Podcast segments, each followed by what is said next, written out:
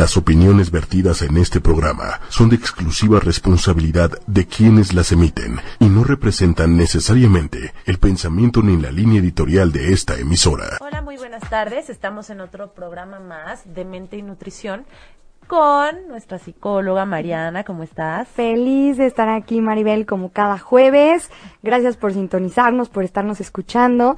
Estoy muy contenta porque, como sabes... Amo a los invitados. Amo a los invitados. y hoy en especial tenemos a una súper amiga, que es Ana, que quiso venir a hablar un poco de como dándole un poco de seguimiento al programa pasado, ya sabes, en el cual también estuvimos hablando de trastornos de la conducta alimentaria. Ahorita también me gustaría, pero tenemos otro enfoque, porque este enfoque estaría más hacia la parte de prevención. Y las personas que nos estén escuchando seguramente tendrán a alguien, algún familiar, alguien que esté pasando como por, por una situación en cuestiones de sobrepeso, de trastornos, que les puede servir muchísimo los que nos vienen a compartir, Ana. Entonces quiero presentar a nuestra invitada del día de hoy. Ana, gracias por venir. gracias por invitarme. Este, ella eh, eh, estudió la carrera de medicina, eh, tiene maestría en nutrición y asesoramiento familiar, tiene una especialidad en nutrición y dietética y está por terminar su doctorado en ah. familia, ¿no? Entonces, nuestra invitada es una una súper estudiosa. Ah, sí, sí, sí, dirían mis hijos. Eh, empezando, empezando por la ñoña.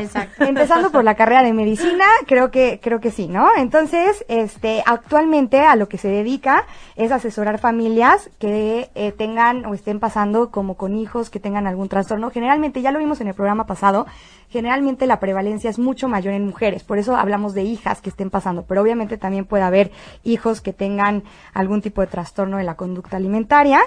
Tiene pacientes en consultorio y se enfoca principalmente en la nutrición clínica, ¿no? Pacientes que tengan alguna enfermedad que necesiten algún tipo de apoyo a nivel nutricional y es autora del libro Unas sanas medidas, ¿no? Y aquí también se pueden este, meter a, una página que ahorita se las vamos a pasar al final donde puedan encontrar a Ana y si tienen preguntas, este, y todo ahí, ahí pueden estar, pero este, también hace talleres y conferencias eh, respecto a estos temas, sobrepeso y trastornos de, la alimentación. Entonces, un placer tenerte aquí. Gracias, gracias por invitarme porque me encanta estos temas, esa es mi pasión. Entonces, poderlo difundir se me hace súper importante, sobre todo cuando veo a las niñas que ya tienen el trastorno, digo, híjole, ¿cómo no haber prevenido? ¿no? Y, y, es de gran ayuda, yo creo que también, o sea, para las personas que están detrás del trastorno, ¿sabes? No solo para quien está sufriendo, sino cómo, cómo ayudar o cómo sacar, ¿no? Son, son de gran importancia las familias, en mi opinión. Exacto. Entonces. Sí, la familia en, en las primeras etapas es trascendental, porque la familia, por un lado, es la que transmite los valores, la ideología, este, mitos, dinámica, y por otro lado es la que, pues, modula los medios de comunicación.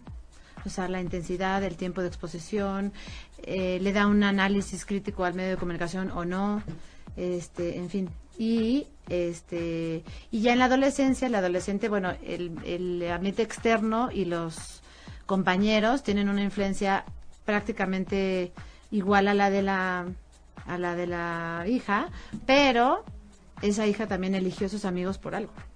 Entonces, también ¿Cómo es el dicho? Dime con quién te juntas y te diré quién eres, ¿no? Exacto. Entonces, la familia es fundamental. O sea, en el desarrollo de los trastornos y del sobrepeso es fundamental. Claro que son multifactoriales. Es una enfermedad que tiene muchos factores, digamos, Mm, que no tiene que ver con la familia, como la personalidad, la genética, pero pues a veces hay casos en los que la familia digamos que fue el empujón para que esto sucediera. Sí, detona, detona, que se dé el trastorno que no. Entonces, por eso es importante prevenir y saber qué hacer como para poder ayudar a nuestros hijos a que no desarrollen como un trastorno, ¿no? Entonces, ¿qué, o sea, qué has notado tú que es como algo que la familia hace sin querer hacerlo, ya sabes, obviamente no es intencional, pero que muchas veces está ligado a que se dé algún trastorno. Una parte importante de la familia, son muchos aspectos de la familia, no solamente es la parte nutricional o la parte de imagen, sino la parte de dinámica. Entonces, una parte es como de dinámica familiar alterada.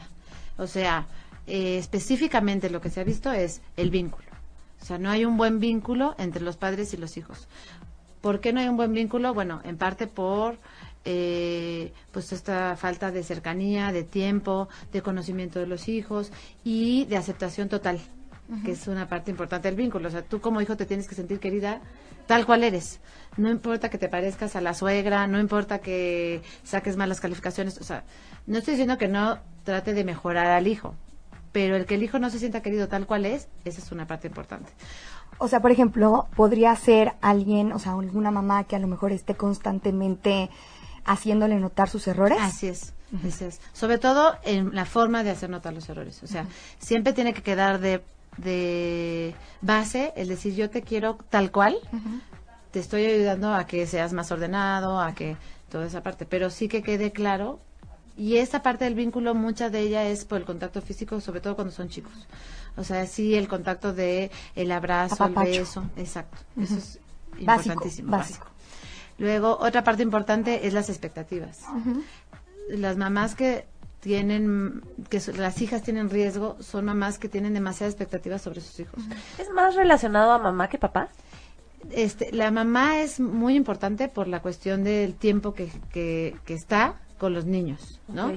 Pero el papá es fundamental también. O sea, los dos juegan un papel. 50-50, podríamos decir. Exactamente. Ah, el papá, como hablábamos de mamá, sí. pensé que pesaba más el tema de mamá. Sí, no, tienes razón. La, las dos, solo que el papá, con el poco tiempo que normalmente pasa con los hijos, es como más, eh, o sea, menos exposición, por ejemplo, de comentarios o así. Pero si dice un comentario negativo, eso influye muchísimo muchísimo más que si lo dice la mamá, porque como el papá dice ah, tres comentarios, claro. uno negativo duele, más, más, digamos, ¿no? Y sobre todo en hijas, la figura paterna, haz de cuenta que una hija, lo que el papá opine de ella o como el papá la trate, es lo que ella piensa que vale ante los demás. Claro. O sea, el papá es fundamental. Tienes razón, voy a cambiar ahora, voy a decir padres. No, y también hacia la pareja, ¿no? Porque como mujer, pues lo que vas a buscar es un hombre, ¿sabes? Y si los comentarios de tu papá tienden a ser un poco ofensivos, ¿qué clase de pareja vas a buscar a futuro, ya sabes?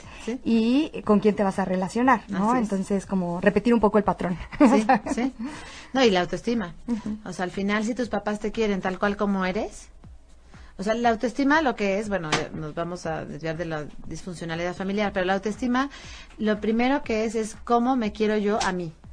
Y una parte importante de la autoestima es cómo me veo yo a mí, me veo guapa, me veo este que tengo unos bonitos ojos. Toda la autoestima y toda la autoimagen no la sacamos porque nosotros crecimos y nos vimos en el espejo y dijimos, qué bonitos ojos. O sea, un día no Alguien nos los dijo. Y normalmente eso se va formando en los primeros años de vida en casa. Totalmente. Los primeros años de vida, los papás son los que van diciendo las características positivas del niño y van como alimentando esa autoestima. Después el círculo se agranda y vienen los los maestros, los compañeros, los amigos, que ya te dicen, ay, qué bonito, ¿no? Entonces te refuerzan o te complementan a la autoestima. Y si en la familia eh, creció muy bien todo esto, ¿no? De una manera muy saludable, pero llega el ambiente de conocidos, amigos, y atacan eso, se, se puede perder el autoestima y toda esta parte de la autoimagen y eso. Sí, generalmente, si está bien construida, no importa. Ok. ¿Por qué? Porque el ambiente externo, casi siempre, por ejemplo, en el caso de bullying, digo, eso ya no soy experta en el tema, pero no importa si tienes la apariencia, si eres de lentes, o sea, porque si tú estás fuerte en ello y estás segura, lo demás no te ven la vulnerabilidad. Y entonces tú y proyectas una imagen muchísimo más segura donde dicen, por aquí no vamos a entrar. Entonces es más fácil que los demás sigan este, fomentando en positivo, ¿no? Este, mm, entonces, bueno, una parte es las expectativas también en, la parte de autoestima también, porque ahora los padres quieren hijos perfectos. Hijos perfectos en el tenis, perfectos en la escuela, perfectos en el inglés, perfectos físicamente, el moño. Y muchas veces sin ni siquiera estar presentes, ¿no? Últimamente me he dado cuenta, no sé si es eh, un juicio mío, podría ser, cada vez están menos presentes porque cada vez tienen que trabajar más, eso es una realidad. Antes podía la mamá estar en la casa todo el día y el papá era el que trabajaba, hoy en día las cosas ya no pueden ser así. Entonces, los dos trabajan todo el día, prácticamente los niños están solos casi todo el día, que eso no quiere decir que no los quieran, por supuesto que no, ni voy por ahí, pero pues es más difícil que aparte, aún sin estar presentes, exijan todo esto del, del perfeccionismo, ¿no? Sí. O sea, una parte es de, la parte de exigirlo, que eso es independientemente del tiempo que pases con ellos, o sea, porque pueden ser muy exigentes y estar presentes todo el tiempo y exigir cosas que son irreales para la edad, irreales para la personalidad, irreales para el contexto en el que viven. Y otra cosa es lo que dices del tiempo. El tiempo influye mucho en el vínculo. Difícilmente te puedes vincular a alguien que ves poco. Y este vínculo, al final, pega en la parte de autoridad. O sea, hay un, hay un instituto que se llama el Instituto este, Nutfield, em, de un doctor, sí, del vínculo que te habla de, de que los animales, por ejemplo, o sea, es que siguen la autoridad, no, no, no, no preguntan. Y el problema de la, de la, de la deficiencia de vínculo padres e hijos, es que los hijos se tienen que vincular con algo, porque la naturaleza humana está en vincularte. Entonces lo que hacen es vincularse a los compañeros y los compañeros que no son lo maduro que son unos papás, los compañeros que pueden ser hirientes, los compañeros que, que dan, por eso ahora los jóvenes hablan como, como jóvenes, se visten como jóvenes, o sea, copian a su igual. Y ese igual no lo puede enriquecer. Y además, ese vínculo es un vínculo inseguro, porque tu papá te va a querer sí o sí, siempre. Aunque no lo demuestre, aunque el hijo no lo sienta, que esa es otra. Pero un compañero es dependiente tú eres una buena amiga, si le prestaste tu, si le diste de tu lunch, o sea, una amistad no es, no es, em, no es, este, ¿cómo se dice? O sea, es dependiente de tus acciones y eso te vuelve insegura. Tengo que ser buena, tengo que ser buena amiga, se lo tengo que prestar porque si no ya no me va a querer. El vínculo que te da un papá es yo siempre te voy a querer y eso es lo que te da la seguridad. Entonces, bueno, la parte de las expectativas, que es difícil como mediar, porque sí, claro que quieres hijos mejores, pero no perfectos. ¿Y perfectos en qué? Porque también quieres que sean perfectos, pero ¿cuál es tu base principal? ¿Qué es más importante? ¿Que sean perfectos en, en el inglés o que sean buenas personas? ¿no? O sea, como que, ¿qué es lo más importante? Exacto. Uh es que tu hija sea perfecta en la apariencia y esté a la más guapa pero eso que le va a dar, ¿no? Y la parte también de eh, la autonomía, también se ve mucho en familias, ¿no? Que no dejan a los son muy dependientes y no dejan que los hijos como se vayan desarrollando. Un poco la mamá o el papá son un poco sobreprotectores, eh, en el sentido que Controlan. van controlando, exacto. Son como controladores. Están encima de la niña y ya le buscan a ver si con quién están hablando, o sea. Fíjate que yo tengo un buen de casos que tiene que ver con esta parte. O sea, los papás es como, dame tu celular, o sea, por ejemplo, en adolescentes. ¿Y por qué, por qué este te está escribiendo? O sea, ¿qué es lo que te está diciendo? ¿Por qué? ¿Quién es? Eh, y que dices, es que también, si no le das ese espacio a tu hijo, lo estás asfixiando. Sí. Y al asfixiarlo, lo que va a buscar es controlar de algún modo. Y muchas veces la comida ah, es un método de control. Es un método de control, totalmente. Creo que también aquí debe de haber un equilibrio, o sea, porque sí, la intimidad la debes de proteger, pero tampoco puede ser que no se que haga lo que quiera, ¿no? Sí, que salga con quien quiera, cuando quiera, no sé a la hora que quiera. Sí, acepta dos mil amigos que no sabemos quiénes son, o sea, sí, exacto. pero creo que lo que es importante es darle la confianza a los hijos. Decir, a ver, te vamos a dar un celular, estas son las cosas que pasan en peligro, yo confío que tú lo vas a usar para bien.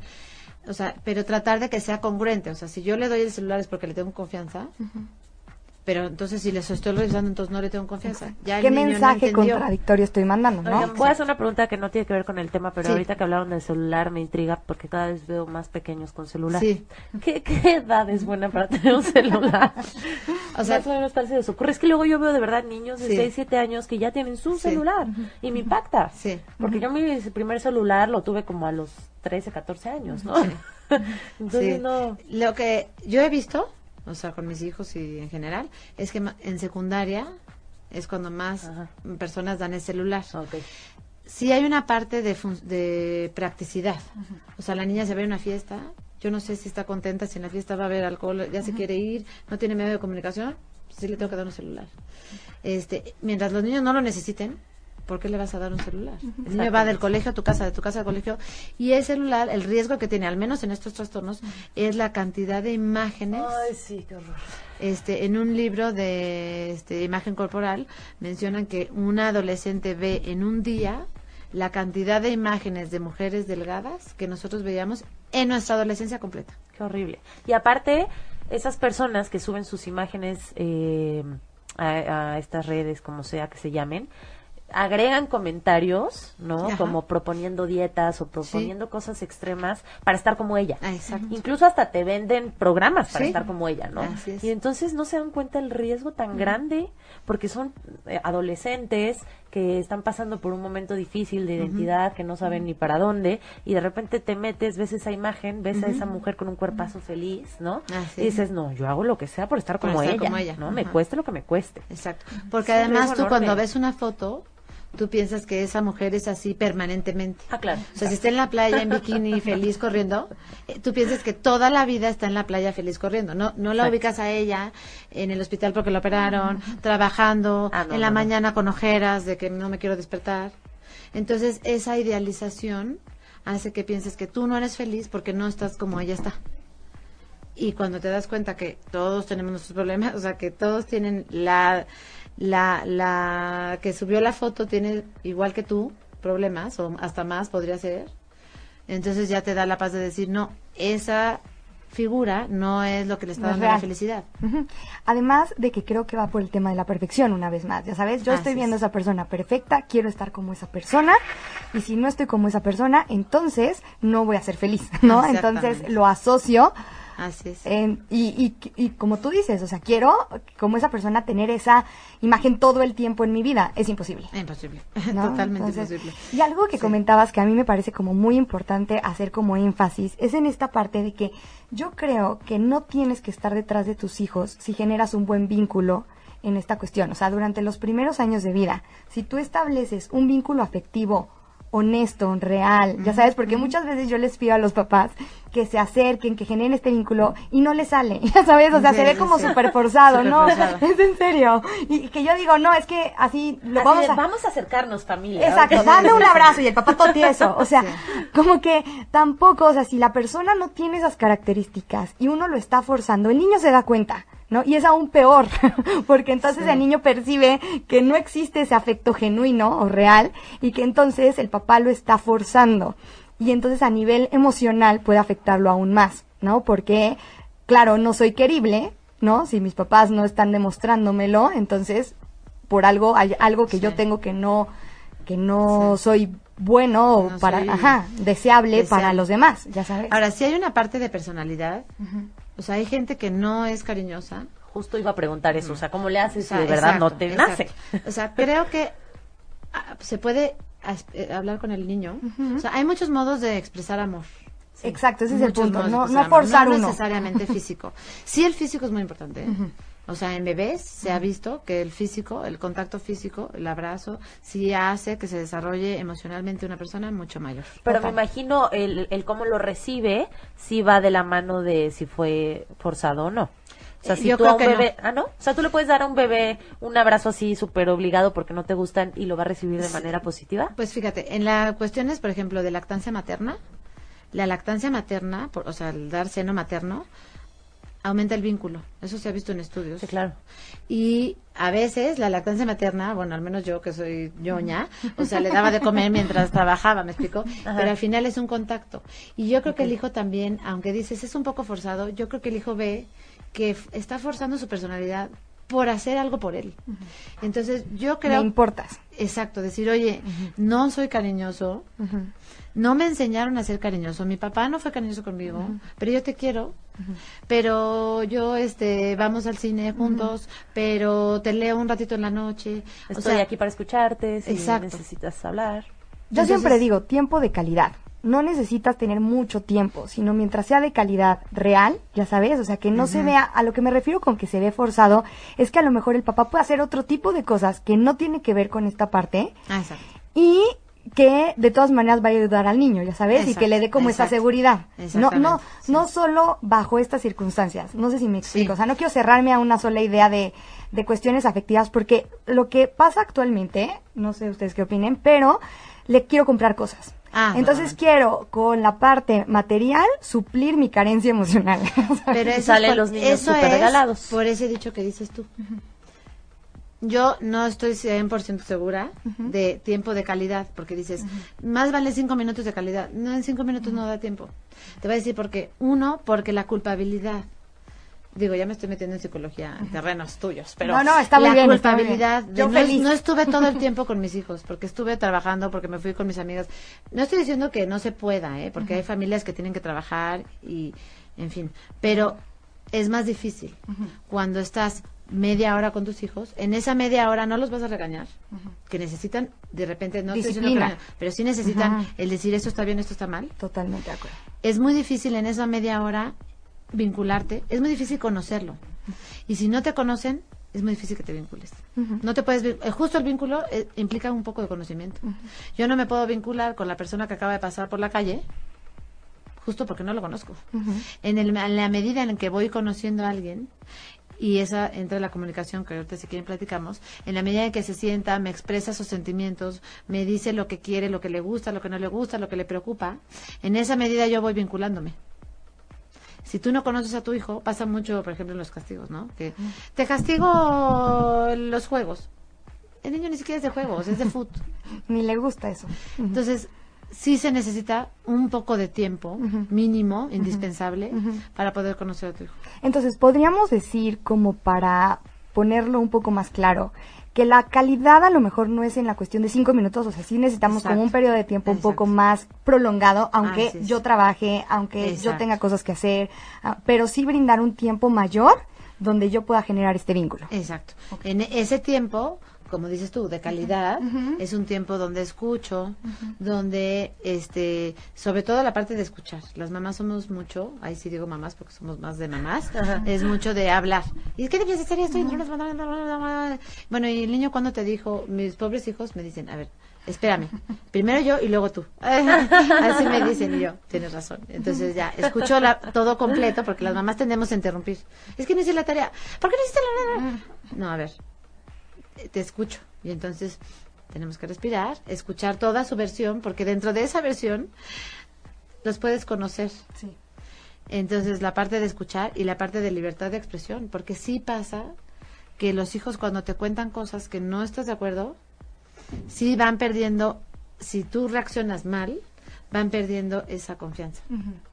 ¿No? El típico de le conté que me fui de pinta, digo, ya en casos este, de adolescentes, y me puso furioso y me castigó, no sé qué. No, no lo voy a volver a contar. En la vida.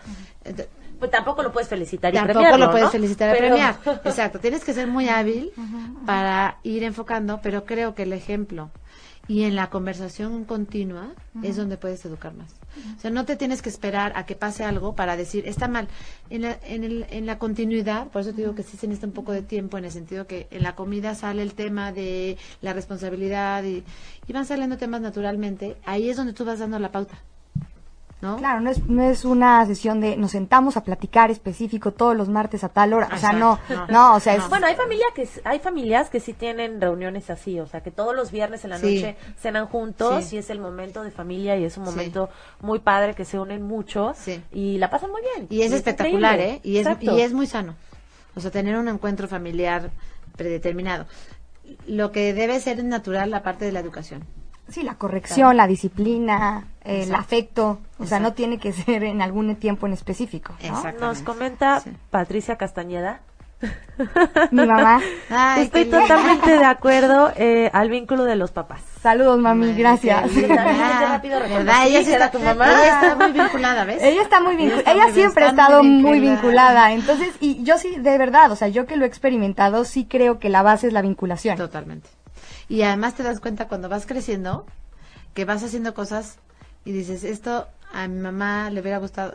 Sí. sí, te va marcando. Sí, un papá y una mamá te marcan. Yo siempre le digo, te tengo introyectada. Porque ya llega un punto en el cual ya, o sea, es como, ¿cómo lo vería ella? ¿Sabes? Exacto. Y que muchas veces, y creo que a los papás, y creo que a mi mamá le funcionó mucho que se lo dijeran también. Porque era como, este, mi mamá quería seguir educando conforme fuimos creciendo, ya sabes, y llega un punto en el cual le decían, no, ya hiciste lo que pudiste hacer, ya de ahora en adelante, la educación que les diste, buena o mala, ya está hecha, y de, o sea, de ahora en adelante ellos van a tomar sus decisiones, pero si fue una educación buena o positiva, van a tomar buenas decisiones, ¿sabes? Entonces creo que también mi mamá se liberó ahí, porque dijo, ya hice lo que pude hacer, claro. ya. Y el ejemplo.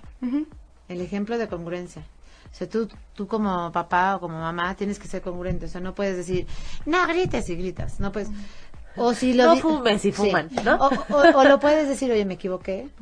Que es súper valioso como papá decir, ¿sabes qué? Me equivoqué. No debí de haber hecho eso. Pero voy a tratar de mejorar. Eso te deja a los papás como, wow. Oye, ahorita que hablaste eso del ejemplo, entonces, y tú que das pláticas enfocadas a papás, ¿sí crees que mucho las mamás, sobre todo mamás, sí. este, pasan este ejemplo de, de importancia al peso, de preocupación por la báscula y todo indirectamente a sus hijos. o sea, no lo creo, hay estudios. Okay. O sea, sí hay, sí hay, sí hay argumentos que dicen que los papás, y te digo que los papás antes, hace 30 años los papás les daba igual el peso, ahora no. Ahora los ah, papás también quieren hijas delgadas, los papás también tienen expectativas, los papás en ellos mismos también están presionados por la, el hombre sobre todo está presionado por la muscularidad, que tiene cuadritos, que antes no.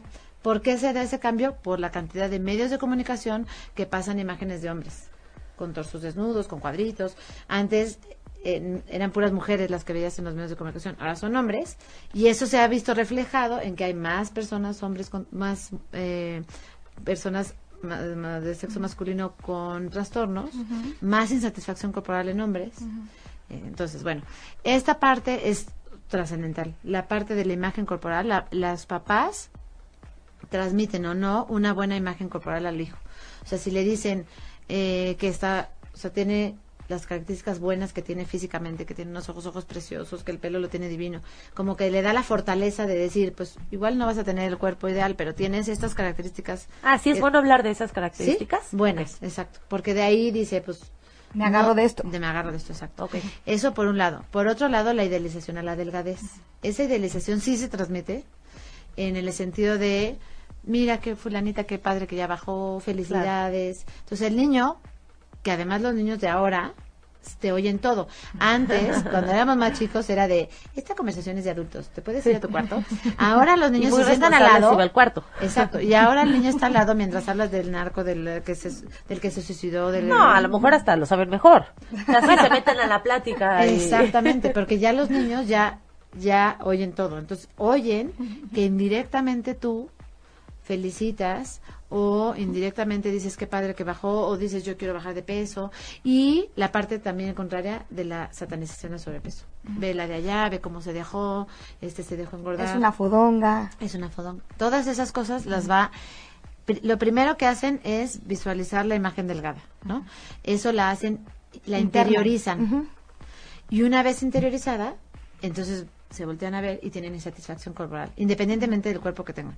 Esto se ha visto en niños. Justo mi tesis del doctorado es ver la insatisfacción en niñas de 6 años. Y niñas de 6 años, que yo evalué, tenían insatisfacción corporal. Casi como el 50%. En mi estudio menos, pero en estudios que se han hecho en México, como el 50% de las niñas de 6, 7 años tienen insatisfacción corporal.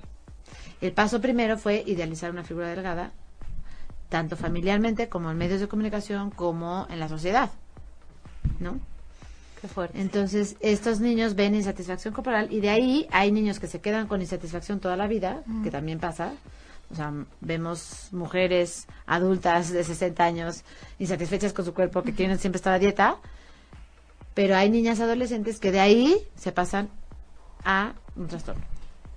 ¿Qué podríamos sugerir a las mamás en específico en este punto que hagan con sus hijas cuando están chiquitas, ¿qué podrían hacer respecto a los alimentos? O sea, ¿cuál, cuál debería de ser lo ideal, aunque es muy poco probable porque todos nos equivocamos, ya sabes, pero ¿qué, fomentar? O sea, a lo mejor en, en, la comida no decirle no, no te lo comas, este, no prohibírselo, dejar que coma dulce, ¿qué, cómo, ¿cómo manejar esa parte?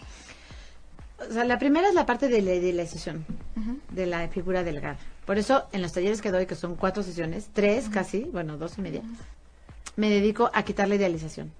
Porque si tú no quitas la idealización, innatamente quieres que tu hija sea delgada, entonces ves a los alimentos como prohibidos y entonces le quitas las papas y le quitas todo eso porque porque va a tener sobrepeso, porque según tú, si tienes sobrepeso va a ser infeliz.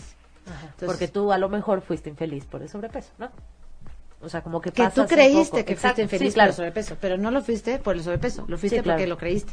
Exactamente, pero como tú crees todavía, porque no has trabajado en ti, entonces tú todavía crees que fuiste infeliz por el sobrepeso, entonces te da pánico que tu hija vaya a ser infeliz por ese sobrepeso. Y porque está, es un mito que está muy difundido. O sea, nosotros nos compramos el boleto de pensar que las delgadas son más felices que las del sobrepeso, porque eso nos venden los medios de comunicación.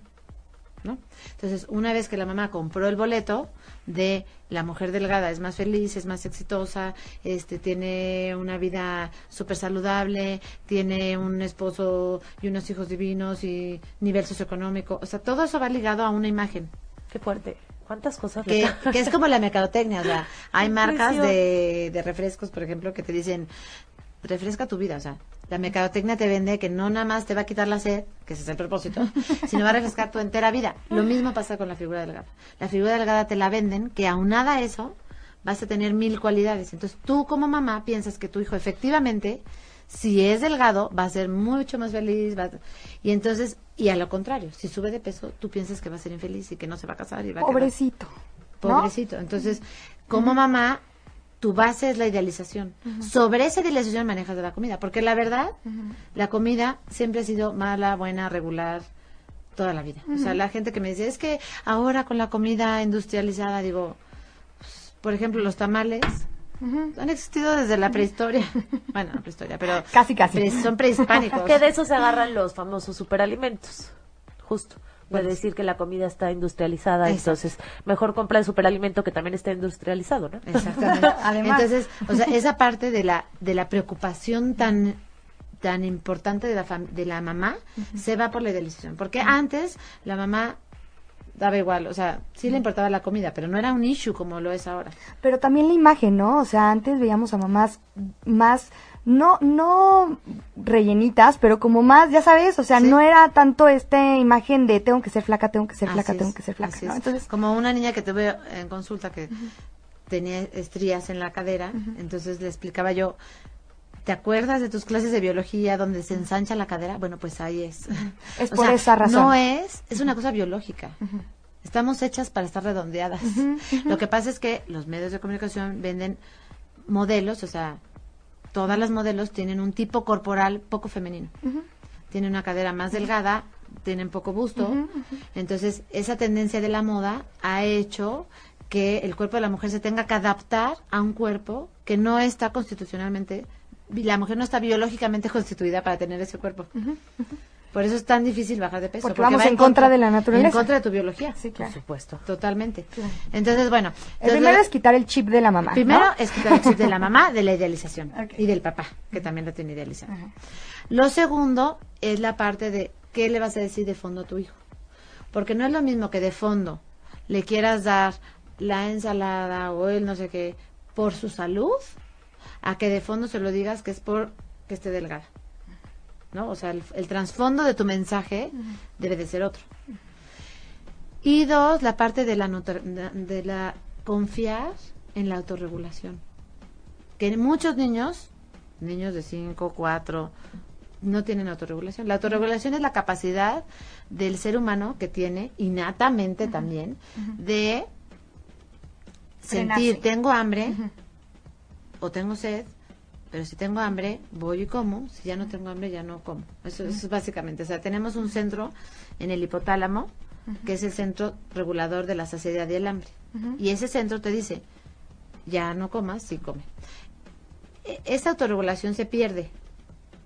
La autorregulación ha existido toda la vida en el ser humano, por eso el ser humano siempre ha tenido un relativo peso desde que existimos porque si no, o sea, antes nadie sabía nada de nutrición, la nutrición es una carrera relativamente joven y no había sobrepeso que había, porque la gente estaba autorregulada. Un día comía además los, no sé, los de la prehistoria, un día comían un mamut y entonces tenían que comer todo el mamut, porque en un mes no iban a comer nada. Y en un mes ya no tenían hambre. Y otra vez encontraban un mamut y volvían a comer, ¿no? En cierta medida eso nos podría, podríamos traslapar eso a nuestra realidad, ¿no? O sea, un fin de semana fue el Super Bowl, comí, los siguientes días tengo menos hambre. Si estoy bien autorregulada, el lunes, martes y miércoles después del Super Bowl, comeré, pero más ligero. Más ligero porque me nace comer más ligero. Sí, sí, sí, sí, está bien nuestra alerta hipotalámica. exacto, ah. hipotalámica, entonces, ajá, debería de saber. Te hacen, una pregunta, eh, pregunta Soledad, ¿por qué tengo mucha, muchas ansias de comer papas fritas y chocolate? Bueno, hay una parte que eh, va ligada a la idealización, o sea, si yo quiero ser delgada, porque creo que cuando sea delgada voy a ser más feliz, porque eso hace que yo vea a los alimentos típicamente típicamente como engordativos, prohibidos o prohibidos, los vea justo como prohibidos y entonces me lo quiero comer más. Por, yo pongo los ejemplos, por ejemplo, si tú estás comiendo calabazas y te quedan cuatro o cinco calabazas, pues a lo mejor las tiras. Pero si te queda un chocolate, ese te lo comes. Porque dicen que es el estómago del postre. O sea, que ya te llenaste, pero te ponen un postre y tienes otro estómago especial para el postre. Eso es porque está prohibido. Si el postre fuera como una parte de la calabaza, si ya no te la quieres, ya no te lo comes.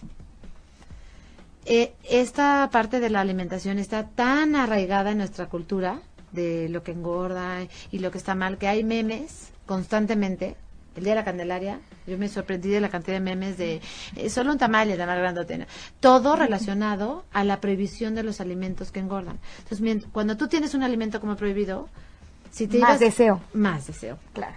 Es más, hay un estudio en niños chiquitos que les ponen, ponen dos grupos, el grupo control y el experimental. Al grupo control les dan de comer de todo, y al grupo experimental les dan de comer de todo, pero les quitan justo, no me acuerdo qué alimento, pero creo que eran las papas, y las guardan. Esto no lo pueden comer, esto no lo pueden comer, esto no lo pueden comer. Al final del estudio le preguntan a los niños, ¿cuál es tu alimento preferido? El grupo control dice, unos dicen bombón, otros dicen chocolate, otro dice papas y otro dice pizza. En el grupo experimental casi todos dicen papas. O sea que esa es la base un poco. Primero está la idealización, al idealizar lo veo como prohibido y entonces como más de lo que mi cuerpo me pide por supuesto. Si tenemos una buena autorregulación, el día que comimos mucho, en la cena, pues a lo mejor se te antoja, no sé, una fruta, un, el día que comes poco, en la noche se te, se te antoja comer más. O sea, la gente también tiene erróneo el concepto del antojo. El antojo a veces es hambre. Es que se me antoja un chocolate, pero si se te antoja una ensalada, es hambre. No, es hambre en los dos. ¿No? Eso. Entonces, bueno, es este es un poco ir volver, o sea, volver a aprender y volver a escuchar a nuestro cuerpo, decir, a ver, si se me antoja algo con mucha grasa, pues puede ser porque no he comido en un tiempo, que eso es lo que le pasa a los que hacen dieta. Los que hacen dieta bajan de peso, tienen deficiencia de grasa y su hipotálamo le dice, come más porque ya llegaste a un punto en que bajaste. Eh, bajar de peso para el cuerpo es una agresión. Es terrible, y más si bajas grasa lo estás atacando porque pues es su reserva. Es su reserva, exactamente. Y el hipotálamo, hay una teoría que dice que tiene un set point. O sea, el hipotálamo dice, ah, vas a pesar tantos kilos, sobre esos kilos me voy. Subes o bajas esos kilos. Entonces, si bajas mucho de peso, el hipotálamo va a tratar de seguir con tu peso que tenías desde hace 20 años. Sí, o sea, es como un mecanismo de defensa. Así es, así es, porque el cuerpo no sabe que estás tú a dieta y decidiste bajar. O sea, él piensa que estás en la posguerra. En la necesita, necesita. Necesita cubrir para volver a llegar a ese peso. Entonces, lo que podríamos hacer es que si nuestro a ver, así lo entiendo yo, ¿eh? Corríjanme, por favor, si me equivoco, pero si nuestro cuerpo nos está pidiendo algo en específico es porque lo necesita.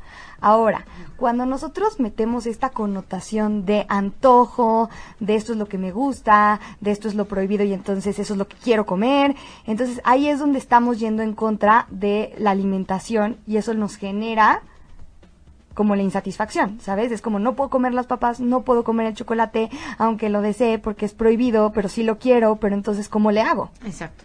Y en la parte de los, de, volviendo a la parte de las mamás, que, que les recomendaría, pues hay que confiar en la autorregulación del niño.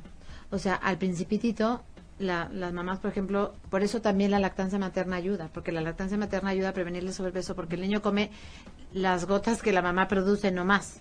En cambio, en una mamila, las mamás las ves que están llenan y llenan hasta que se acabe la mamila y están orgullosas de ver acabado la mamila, pero el niño a lo mejor ese día estuvo dormido todo el día o a lo mejor ese niño estuvo activo. ¿Cómo sabes exacto lo que necesita? Bueno, en el caso de los niños ya más chicos, tienes que proporcionar una alimentación adecuada, variada, con todos los grupos de alimentos, pero está la parte de, oye, ¿tienes hambre? ¿Ya no tienes hambre? O sea, enseñar, la autorregulación es natural, Entonces, no perderla, por ejemplo, el caso de las mamás que van a, me tocó una mamá, ¿no? A consulta con su bebé, y entonces ya había comido, porque me había comido, y en la consulta, para que la mamá pudiera poner atención, saca su topper de cereal y se lo abre para que la niña se entretenga. Entonces la niña a la larga dice, ok, cuando esté aburrida, voy a comer. Entonces estamos esperando a una persona, hay un Oxxo, ay bueno, no sé si se puede decir eso. Ah, sí, sí, hay sí, una se tienda, puede, sí se puede, hay una tienda de abarrotes, hay una y entonces estoy aburrida, ah, pues voy por unas papas, pero no era hambre, era aburrimiento porque lo asociaste. La cuestión de premios y castigos, ¿no? Es que si no comiste bien, entonces ya no hay postre. Ok, el postre es un premio. Entonces, el día que yo me siento triste, el día que estoy contenta, el día que... Qué bueno que dijiste eso, porque...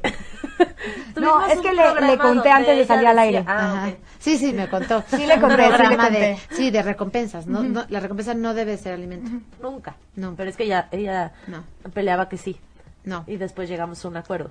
Exacto. Muy sabio. Las Digo, para no sí entiendo que hay partes, que no pasa nada que un día digas, ay, vamos por un helado. O sea, Pero es que no lo estás dando como un premio. Y, y está muy bien, está padre, porque como bien dices, no hay que satanizar absolutamente nada. No hay alimentos buenos, no hay, alimentos, malos. Si desde chiquitos los satanizas con que el azúcar es mala o con que los helados son malos, pues ya.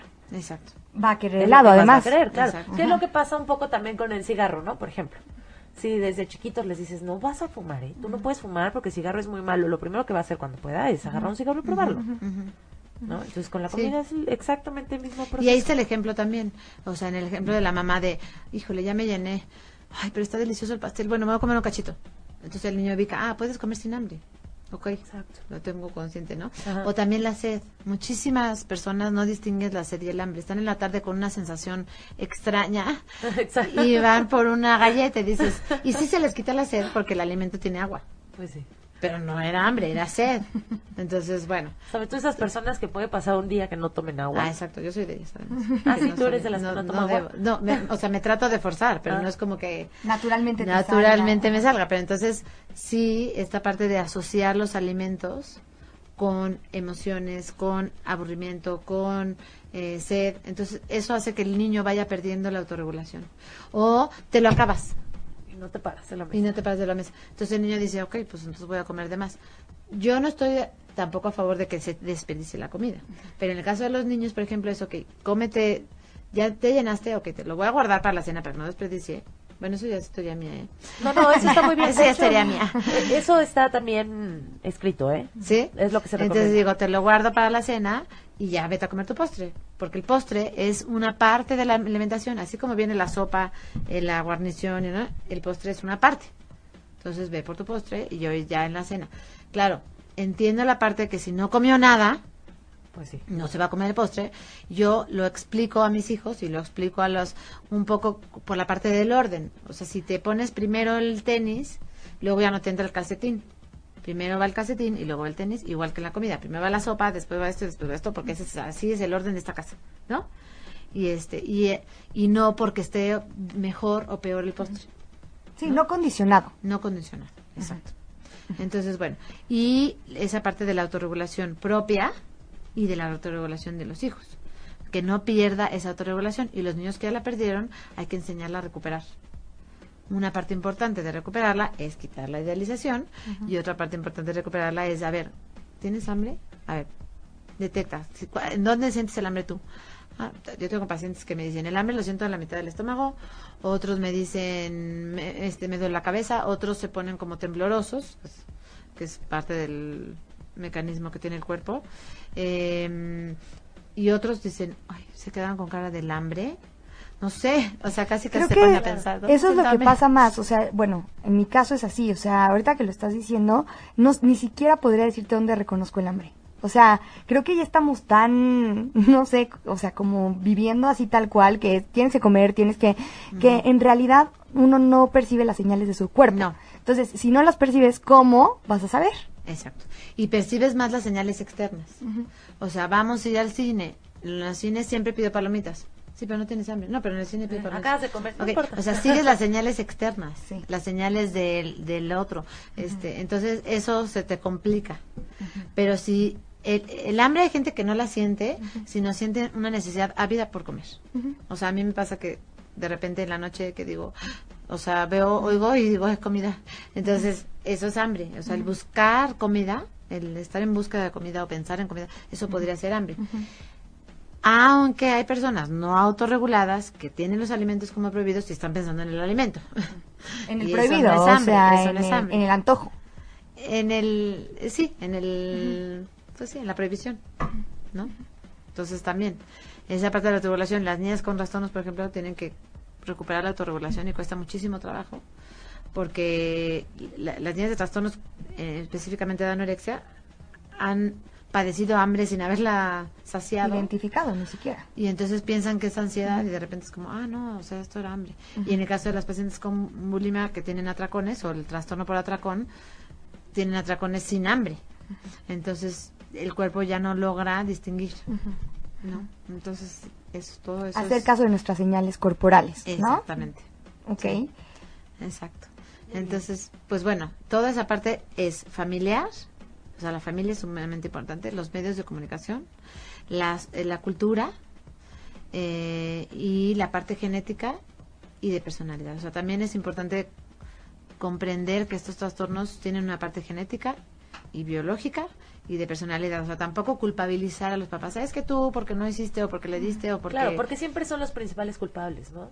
Eh, te enteras de un caso, de un trastorno, y a la persona que culpas es a los Exacto. ¿Y cómo no hicieron nada antes? ¿Cómo es posible que, no? Exacto. Es muy fácil atacar. Atacar. Y la verdad es que yo, como les digo a los papás de los niños con trastornos, es, si tu hija hubiera vivido hace 50 años, hoy no tendría un trastorno.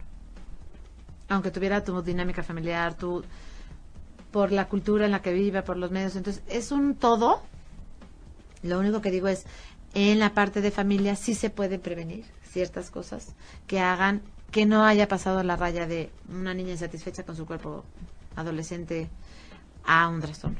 O sea, por ejemplo, si tiene todo el peso biológico, el peso genético, pero tiene un entorno familiar muy fuerte y creció muy bien desde chiquita con todo este tema de la autoestima y todo esto que platicabas, la unión familiar, ¿sí se puede prevenir?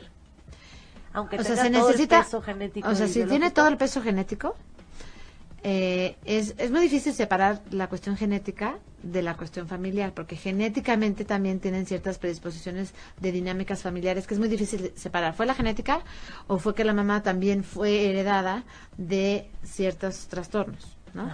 Pero cuando hay algo muy, muy fuerte, o sea, un factor de riesgo muy, muy fuerte, puede ser mm, no necesariamente suficiente, ¿eh? porque te digo, esta persona que tuvo toda esa carga genética, o sea, la genética no ha cambiado no ha evolucionado tanto en, en la historia de la humanidad como para decidir que ahora genéticamente hay trastornos. ¿Me explico? Claro, pero por ejemplo, digamos que es una familia donde algún miembro de la familia, el mamá, ¿no? Sufrió un trastorno cuando era joven. Exacto. Pero lo trabajó perfectamente bien. Ha trabajado mucho en ella, entonces forma una familia y lo ha tratado de hacer de la mejor manera posible, como, con todas las bases que tú nos comentas sí se puede prevenir, aunque tenga sí se puede prevenir, genético. Sí se puede prevenir porque hay cosas que lo detonan. O sea, por ejemplo, 70% de las niñas de las niñas que tienen un trastorno empezó por una dieta. Entonces, simplemente el que las niñas adolescentes no hagan dietas disminuye mucho el riesgo. No es un 100% de prevención, te voy a decir. No se puede dividir exactamente la genética de la mamá que tuvo un trastorno, porque está la parte genética, pero sí está la parte de personalidad que también se hereda, esa, esa persona como ajá, como obsesivas, ¿no? la persona obsesiva, la impulsividad. Entonces, es muy difícil separar, ¿fue la genética o fue la, personalidad, genéticamente, al fin y al cabo, ¿no? Este, entonces, y es muy difícil separar la dinámica familiar porque una persona con trastornos puede estar 100% recuperada, pero no siempre o muchas veces más bien se tienen secuelitas muy ligeras, que la persona está curada, pero sí tiene, por ejemplo, restricciones a la comida, tiene cierto tipo de alimentos prohibidos, o sea, tiene detalles que aunado a la genética de la hija, más la personalidad de la hija, más el ambiente en el que está, lo desarrolla. Sí, claro, y toda la vida está vulnerable a recaer, ¿no? Y por eso trabaja en, en, recuperación siempre con el solo pro, ¿no? Exactamente. O sea, entonces por eso es difícil difícil separar, ¿no? Entonces, digo, sí la genética juega un papel porque hay personas, hay familias totalmente disfuncionales y no, sus hijos no tienen trastornos. Pero yo... Pero a lo mejor tienen una adicción. Podría ser. O sea, la, la genética de los trastornos se, se comparte con otros trastornos. O sea, si una familia tiene eh, antecedentes de depresión, trastorno obsesivo compulsivo, eh, adicciones, hace cuenta que está compartida. La niña tiene riesgo de trastorno. Exacto. Este, y más si fue trastorno, literal. Pero lo que digo es, en nuestros hijos no podemos saber si nuestros hijos tienen genética o no. ¿Me explico? Entonces, nosotros, como papás, tenemos la responsabilidad de hacer todo lo demás bien, porque no sabemos si nosotros tenemos la genética. Es como el ojo verde. yo no sé. Estudio, ¿no? Estaría padre un estudio genético, un mapeo, donde te diga. A ver, ¿qué le puede dar a mi hijo? A ver. Ay, no, pero qué angustia también. O sea, seguro si le va a dar, ¿cuándo le va a dar? Este, ya tiene dos. O sea, no, sí, no, no. Sí, te vuelves loco, por supuesto. Por eso mejor tienes que partir de la base de prevenir todo. Claro. Porque tú no sabes si tú no la tú tenías la genética, pero justo tu ambiente familiar y todo. Y tú pues por ejemplo yo que ya estoy grande, o sea, mi ambiente de presión hacia la delgadez era mucho menor que el que tienen ustedes. Sí, el que tienen ahorita las adolescentes. Y el que tienen ahorita las adolescentes. Entonces, como tú no sabes, mejor previenes. Pues sí. ¿No? Entonces, bueno, la verdad, digo, me encanta que me inviten a hablar de estos temas porque la prevención, yo, esa es mi visión, es básica. O sea, digo, ya tener el trastorno, de veras el tratamiento, los cuidados, lo que afecta a la familia. Claro o sea, en cualquier enfermedad. En todo es básica la prevención. La, o sea, que ganas de, curar y tratar si puedes prevenir. O sea, y en México es un país en el que está un poco atrasado en las cuestiones de prevención de salud. Sí, total. O sea, entonces digo, híjole, la, los esfuerzos en prevención son tan pocos. A comparación de los esfuerzos en el tratamiento, que digo, qué coraje no poder influir más en todo esto. Entonces, bueno, pero pues son... Y creo que también, también los papás tienen que ser como sensibles con esta parte de que no es porque ellos estén haciendo las cosas mal, sino es porque pueden ayudar mejor a sus hijos, ¿sabes? O sea, es como algo que pueden hacer, o sea, un plus que pueden tener para mejorar a su hijo que aman y adoran y que quieren lo mejor para, para él, ¿no? claro. Entonces, este Oye, antes de que cerremos, porque ya se acabó, pero te manda a felicitar Mariana CN. No sé, CN. Ay, gracias, Mariana. Pues gracias, Tocayita. Muchas gracias. Listo, ya tenía que decirte. No, muy bien, muy bien, muy bien. Para, para, los saludos. A decir Mariana que qué pelada. Sí, sí, sí, sí, sí, sí. Gracias, gracias por vernos, gracias por escucharnos y queremos agradecerle a Ana especialmente por haber venido, por haberse tomado el tiempo, la dedicación para estar en nuestro programa, que estamos muy contentas. En serio, creo que es un programa que nutre mucho que da como las bases para los papás para que sepan qué pueden hacer y que si de verdad ustedes están interesados en, no desarrollar este tipo de trastornos o de conductas desadaptativas en sus hijos, sería importante como tomar un taller. Entonces, yo creo que a todo mundo le hace bien, ¿no? A todo el mundo, o sea, a todo mundo. no, no creo que uno pueda decir, ay, no, yo creo que yo, estoy bien, yo no lo necesito. Sobre todo que todo el mundo lo necesita. O sea, ayudas a que tu hijo se sienta mejor con su mismo cuerpo, que eso ya es un avance. Claro, no, y a, llegar a la aceptación de es mi hijo así, ya sabes, y voy a hacer para que él esté mejor y para que todos estemos mejor, ¿no? Entonces tener como conciencia también de qué puedo hacer yo para mejorar mi ambiente, ¿no? Que finalmente es mi familia y es lo que más quiero. Entonces, este, voy a dar los datos de Ana por si están interesados en tener informes acerca de talleres que va a estar dando, de consultas, de lo que necesiten. Voy a dar su correo, que es doctora punto Ana del V, o sea, va junto. Ahorita de todas maneras lo vamos a anotar en, en, el, en el blog. En el blog lo voy a poner hasta abajo. Arroba gmail.com. Entonces sería dra.ana del V arroba gmail.com. Perfecto. Y te mando a decir Jackie de León que lo máximo escucharte. Ay, qué linda. gracias. gracias. Muy bien, entonces te agradecemos mucho. gracias a ustedes. Y este espero que les haya gustado el programa del día de hoy. Si lo quieren escuchar nuevamente, está en la página de ocho y media.com, en nuestro programa de mente y nutrición. No tienes quien te esté dando. No tengo, no tengo a quien me, quien me dé las bases desde allá. soplando? Tú, tú puedes complementarme, Maribel. Este, no, pues ya es todo. El próximo jueves tenemos una vez más invitado. Ahora ya se nos hizo una moda. Todos los jueves traemos invitado. Con lo, mucho que me gusta a mí. Sí, exactamente. Pues muchas gracias por estar aquí. muchas gracias Muy, muy interesante. Eh, me encanta que seas tan ñoña porque entonces podemos hacer muchos otros programas. y pues ya saben, todos los jueves a las 12 su programa de mente y nutrición. Muchas gracias. Si te perdiste de algo o quieres volver a escuchar todo el programa, está disponible con su blog en ochoymedia.com. Y encuentra todos nuestros podcasts de todos nuestros programas en iTunes y Tuning Radio. Todos los programas de ochoymedia.com en la palma de tu mano.